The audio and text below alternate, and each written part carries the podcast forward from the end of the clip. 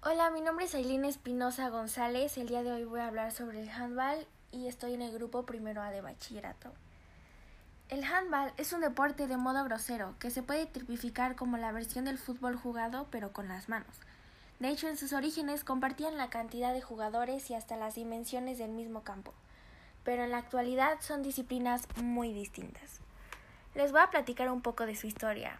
Es corta, pero pues algunos encuentran huellas de este deporte en un juego que ya se practicaba en la antigua Grecia.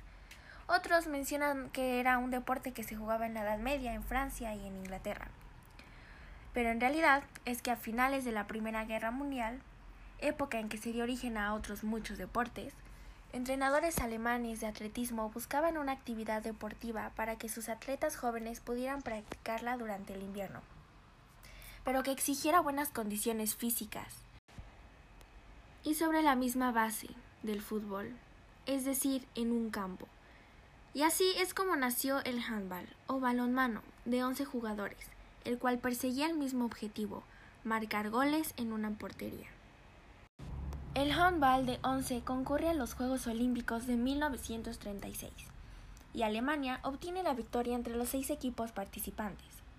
Pero el juego en un campo abierto resulta muy duro en los países fríos y ya en los campeonatos mundiales de 1938 aparece una nueva modalidad, precisamente la que hoy se practica, el handball de 7 la cual se juega en cancha cerrada. Y esto es hasta que en 1958 se abandona el handball de 11 y se presenta el nuevo handball que es de 7 jugadores en los Juegos Olímpicos de 1972 en Múnich, en la categoría masculina, y en 1976 en Montreal en la femenina. Se considera que el handball es el segundo juego de equipo en velocidad después del fútbol, por eso resulta un deporte ideal para los espectadores. En nuestros días, la mayor parte del handball se desarrollan en pista cubierta y se enfrentan en equipos de 7 jugadores cada uno.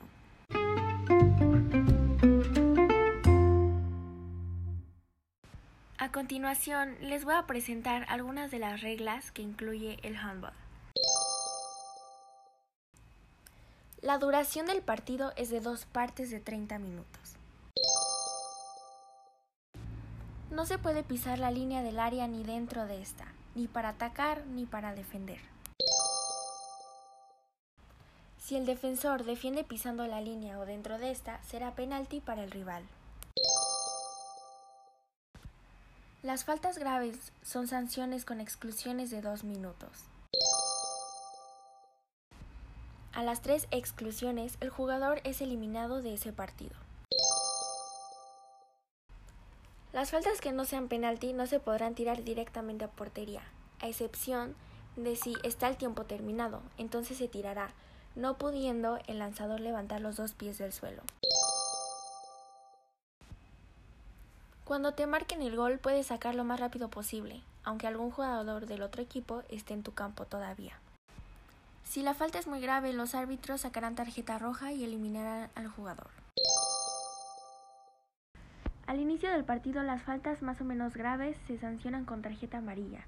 Si te sacan dos tarjetas amarillas es igual a una exclusión de dos minutos.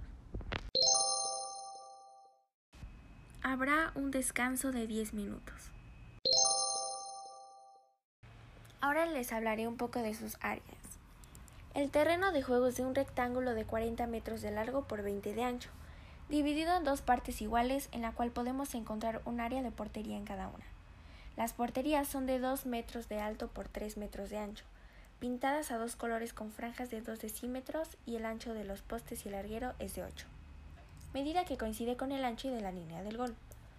La línea del golpe franco es una línea discontinua. Se marca a 3 metros por fuera de la línea del área de portería. La línea de limitación del portero, utilizada solo para penaltis, será de 15 centímetros de longitud y se traza directamente delante de la portería se sitúa a una distancia de 4 metros de ella. La línea de cambio. Un segmento de la línea de banda. Para cada equipo se extiende desde la línea central a un punto situado a una distancia de 4 metros y medio de ella. Ahora les contaré un poco sobre las áreas y zonas de juego.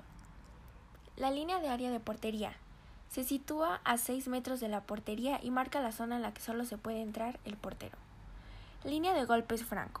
Detrás de ella se tiene que situar los jugadores atacantes cuando se saca el golpe franco. Se encuentra a 9 metros de la portería y es una línea discontinua. Línea de limitación del portero. Se encuentra a 4 metros de la portería y es hasta donde puede salir el portero en el lanzamiento del penalti.